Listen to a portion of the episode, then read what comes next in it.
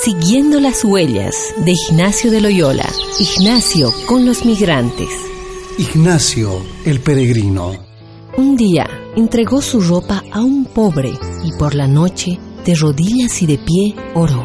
Al amanecer del día siguiente, partió hacia Barcelona. En el camino se dirigió al pueblo de Manresa, donde se quedó unos días en un hospital. Llevaba entre sus brazos un libro, el que le servía para consolarlo se quedó poco tiempo en Manresa para continuar su peregrinación.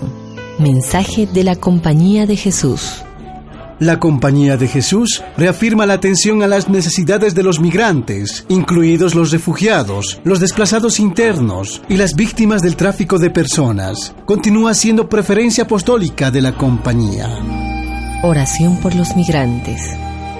Por todos los que tienen que marchar lejos de sus hogares para que encuentren personas acogedoras que les tiendan una mano y faciliten su integración en los nuevos lugares de destino. Te rogamos, óyenos. Para que intentemos construir sobre las ruinas acumuladas por el odio y la violencia la tan deseada civilización del amor, el reino del corazón de Cristo. Te rogamos, óyenos.